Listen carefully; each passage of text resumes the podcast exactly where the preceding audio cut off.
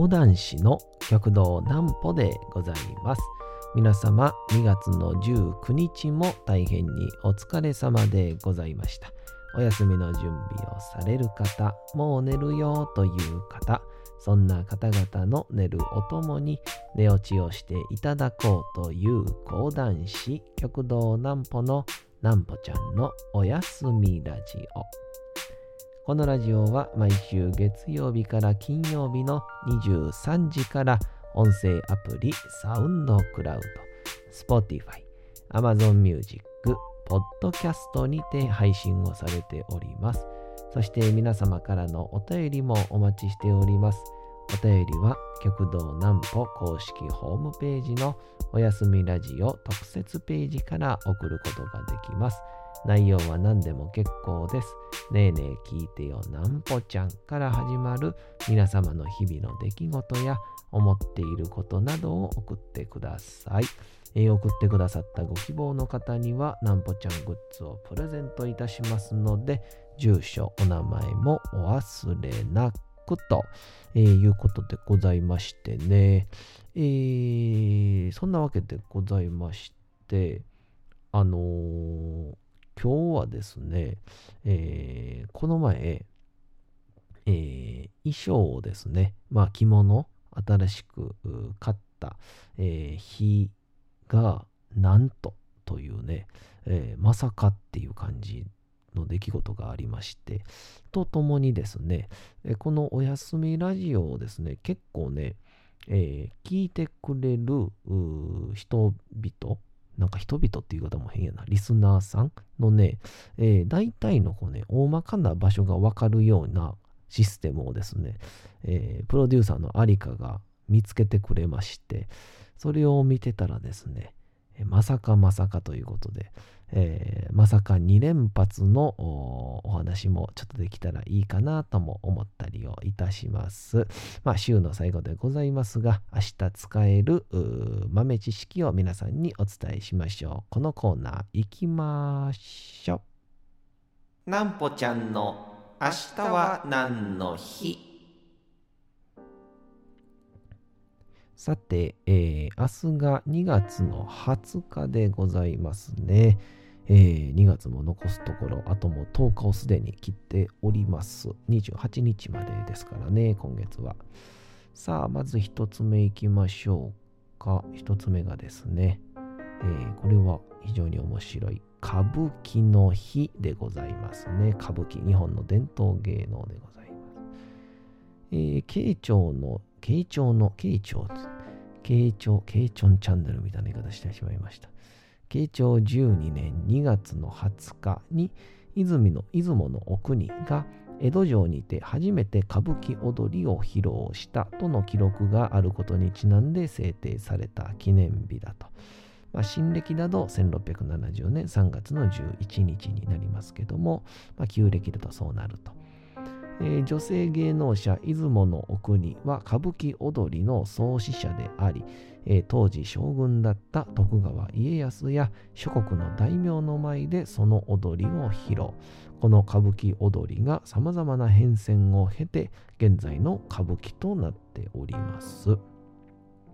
ちなみに歌舞伎の由来は傾くの古語にあたる歌舞くから来ているとされ、一般的とされることからずれたものや人や感覚との意味合いで使われております。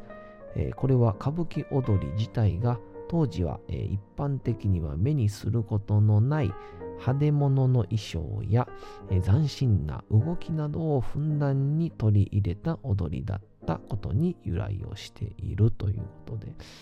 だからあのー、あれですよね、えー、前田慶次花の刑事もね、歌舞伎ものっていうので、えー、有名ですよね。歌舞伎、歌舞伎、歌舞いて、歌舞いてなんぼみたいな感じで。まあ今で言うたら何なんでしょうね。うん、こう突拍子もない格好をして、まあ、前田刑事はね、花の刑事はすごくいい人ですけど、中にはね、たまにあの、むちゃくちゃな格好をして人を襲うやつもいたわけですから、まあ今で言うと何なんでしょうね。カラーギャングみたいなもんなのかなちょっと違うかなそんな、そんなもんではないか。カラーギャングではないか。まあ、ヤクザみたいなまではいかないでしょうけど、まあ、ヤンキーか。まあ、ヤンキーでもね、やっぱいいやつ悪いやついますからね。えー、まあそんな感じの言葉も入っているということでございまして。まあでもやっぱり今の時代もこの歌舞伎という部分は非常に大事ですよね。特にうちの南左衛門師匠が、うちの師匠南左衛門がですね、もう歌舞伎大好きですから、もう講談における所作をすべて歌舞伎から取り入れてるっていうぐらい歌舞伎が好きということで、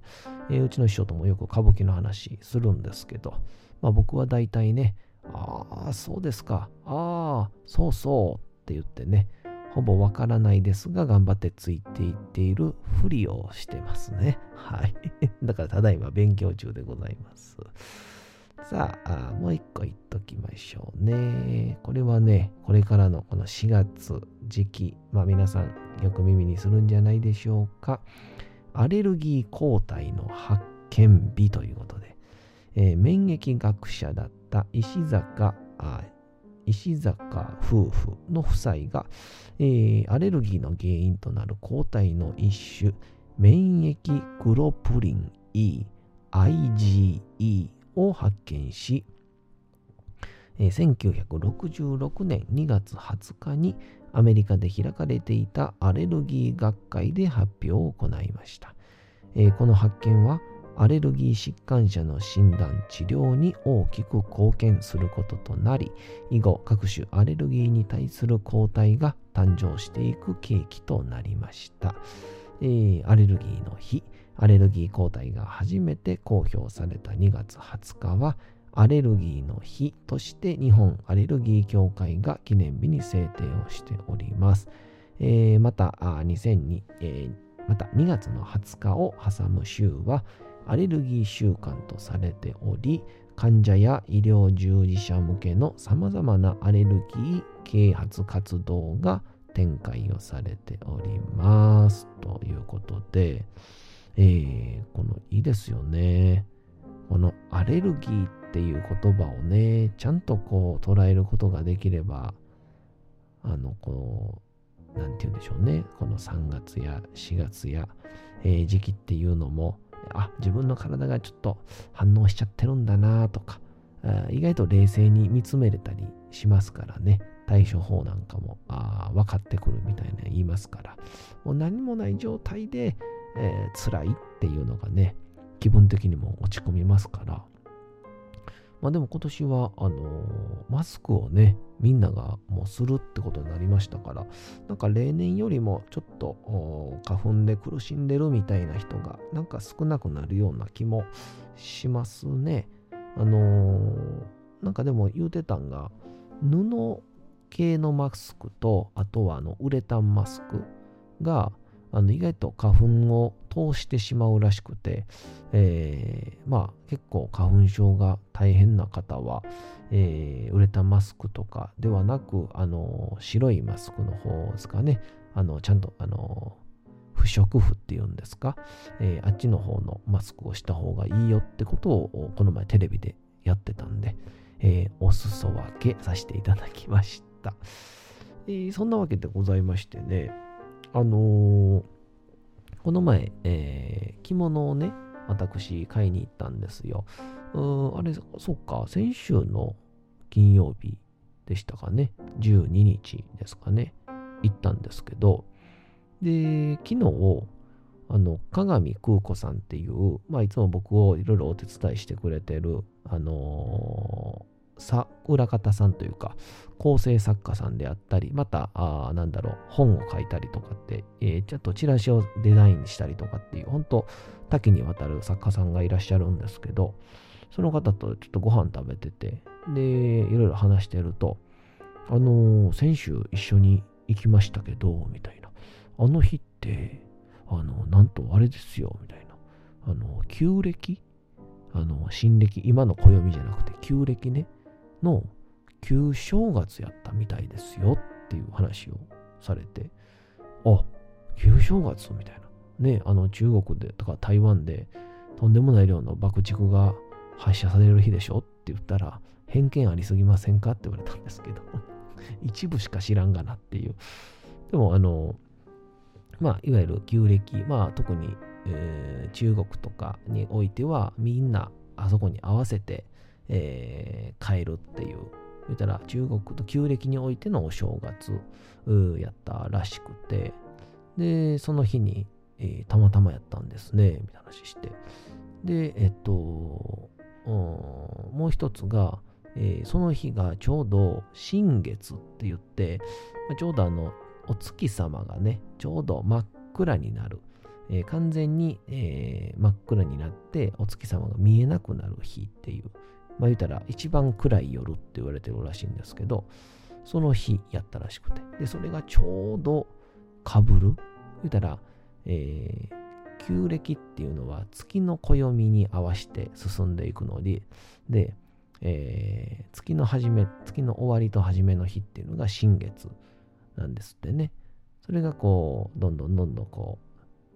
全部月が出て、で、またなくなっていくっていう、この満ち欠けで旧暦っていうのをやってたらしいので、ちょうど新月だと。それがぴったりと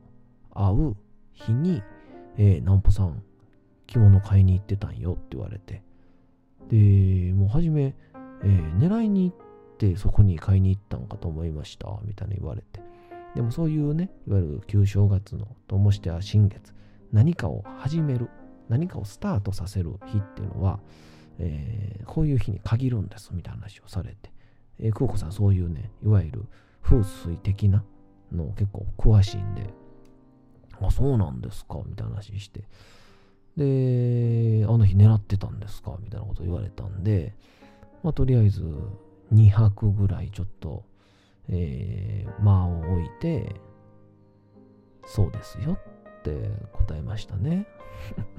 その、すぐにね、ああ、そうですよっていう、狙ってましたよ、知ってましたよって、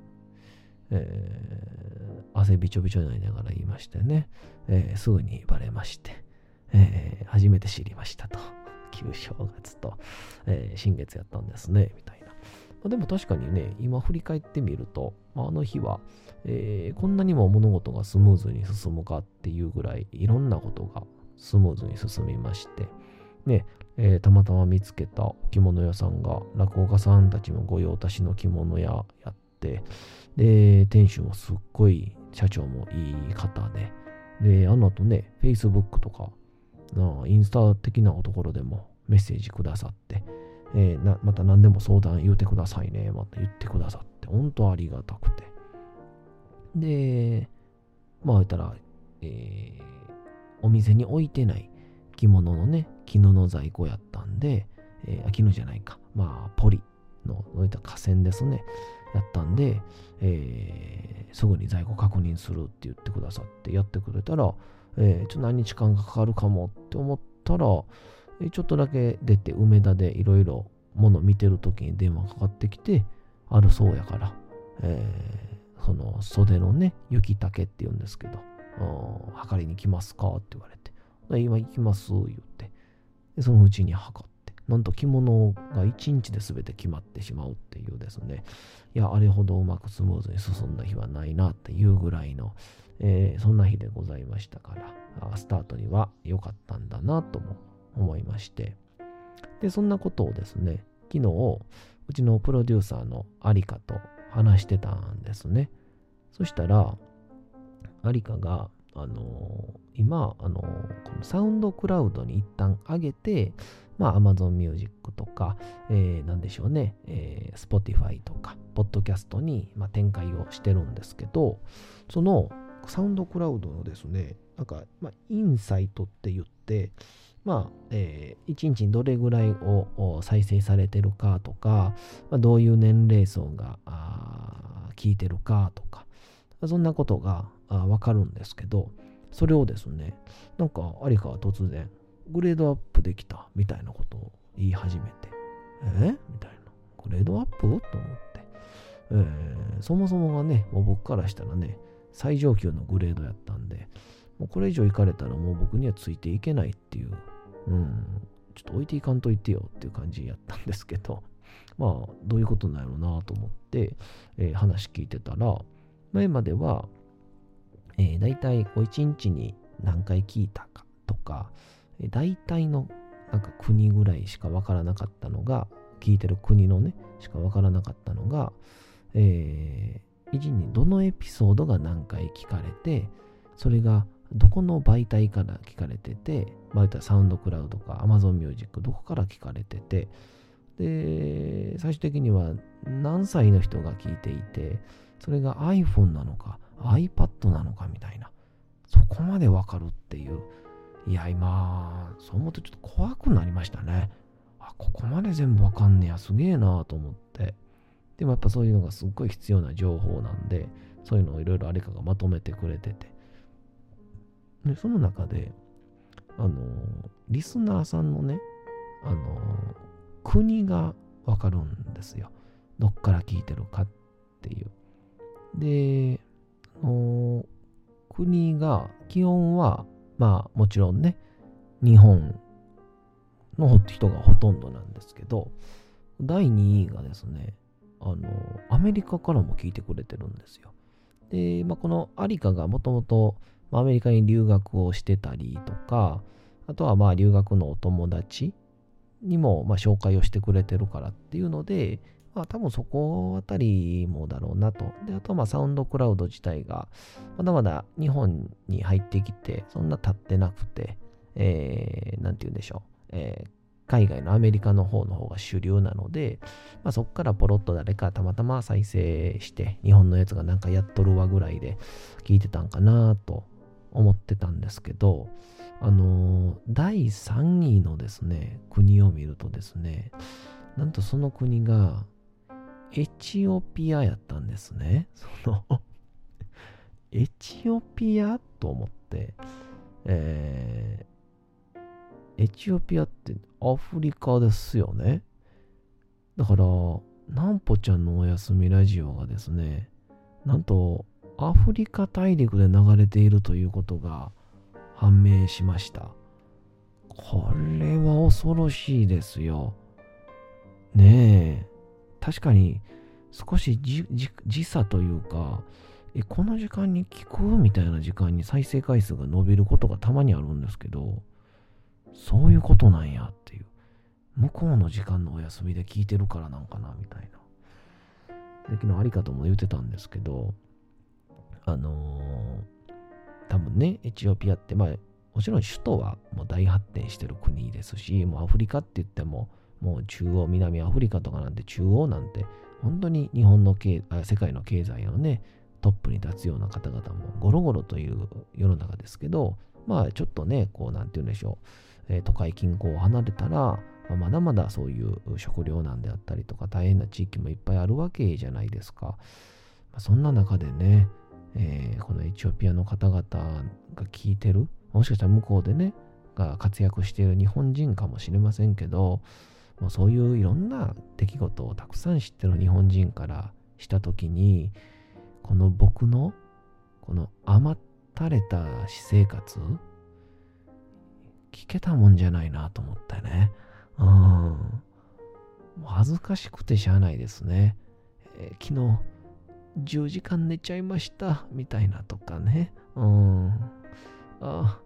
頑張りたくないみたいなね。うん。講談つらいみたいな、そのそんなことをですね、向こうで大活躍をされてる、まあ、日本人の方なのか、まあ、エチオピア人の方なのか、わかりませんけど、えー、もしですね、今これを聞いてたらですね、ぜひ、えー、思いの丈をですね、えー、なんぽちゃんのおやすみラジオにのお便りで送っていただけたらと思います。ぜひアメリカからもですね、送っていただけたらと思います。日本ももちろんですが、えー、できればね、すべての国の方々ね、えー、僕は英語読めませんから、えー、必ず日本語で送ってください。よろしくお願いをいたします。えー、そんなわけでございまして、お次のコーナーに行きましょう。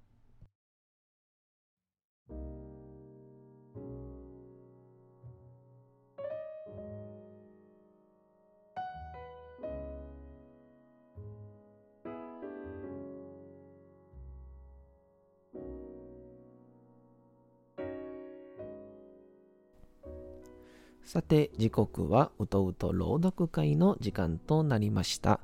皆様、小さい頃眠れなかった時に、お父さん、お母さん、おじいちゃん、おばあちゃん、お世話になっている方に本を読んでもらった思いではないでしょうか？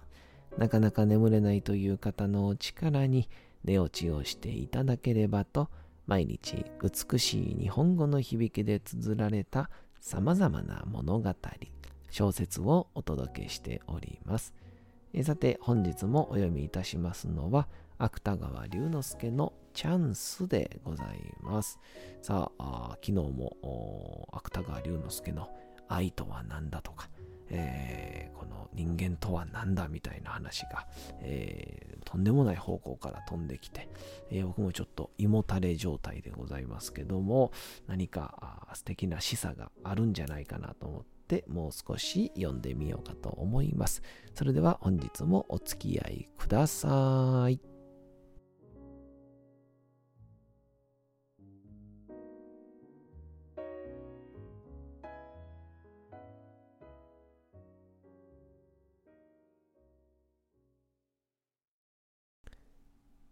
チャンス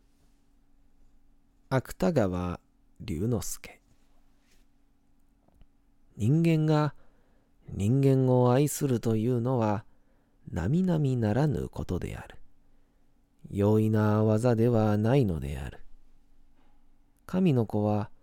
弟子たちに七度の七十倍許せと教えた。しかし私たちには七度でさえどうであろうか。愛するという言葉を気軽に使うのは嫌味でしかない。キザである。綺麗なお月様だわね、なんて言って手を握り合い、夜の公園などを散歩している若い男女は、何もあれは愛し合っているのではない。胸中にあるものは、ただ一体になろうとする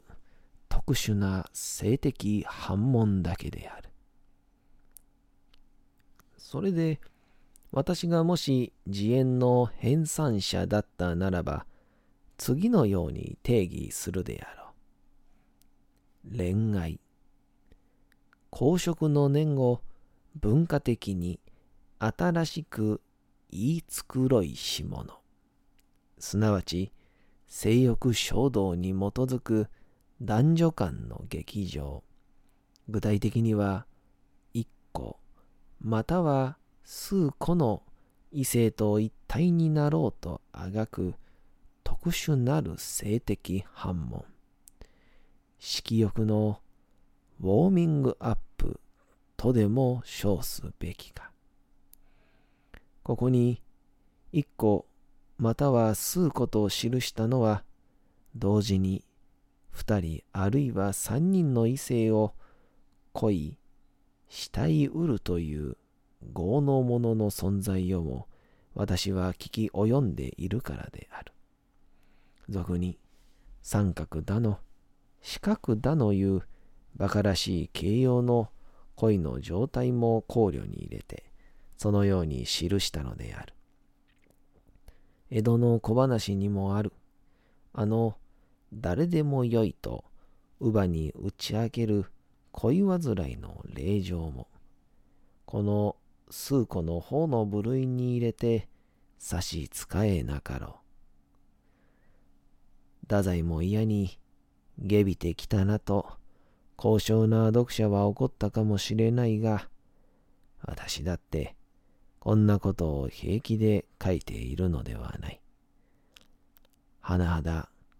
不愉快な気持ちで、それでも我慢して、こうして書いているのである。だから、私は、初めから言ってあるのだ。さて、本日もお送りしてきました、なんぽちゃんのおやすみラジオ。改めてにはなりますが、このラジオは毎週月曜日から金曜日の23時から音声アプリサウンドクラウド、Spotify、Amazon Music、Podcast にて配信をされております。そして皆様からのお便りもお待ちしております。お便りは極道南歩公式ホームページのおやすみラジオ特設ページから送ることができます。内容は何でも結構です。ねえねえ聞いてよなんぽちゃんから始まる皆様の日々の出来事や思っていることなどを送ってください。送ってくださったご希望の方にはなんぽちゃんグッズをプレゼントいたしますので住所、お名前もお忘れなく。お休み配信、YouTube ともどもにチャンネル登録をよろしくお願いいたします。というわけでございまして皆様2月の19日も大変にお疲れ様でございました。明日も皆さん街のどこかでともどもに頑張って夜にまたお会いをいたしましょう。なんぽちゃんのおやすみラジオでございました。それではおやすみなさい。すやすやすやーん。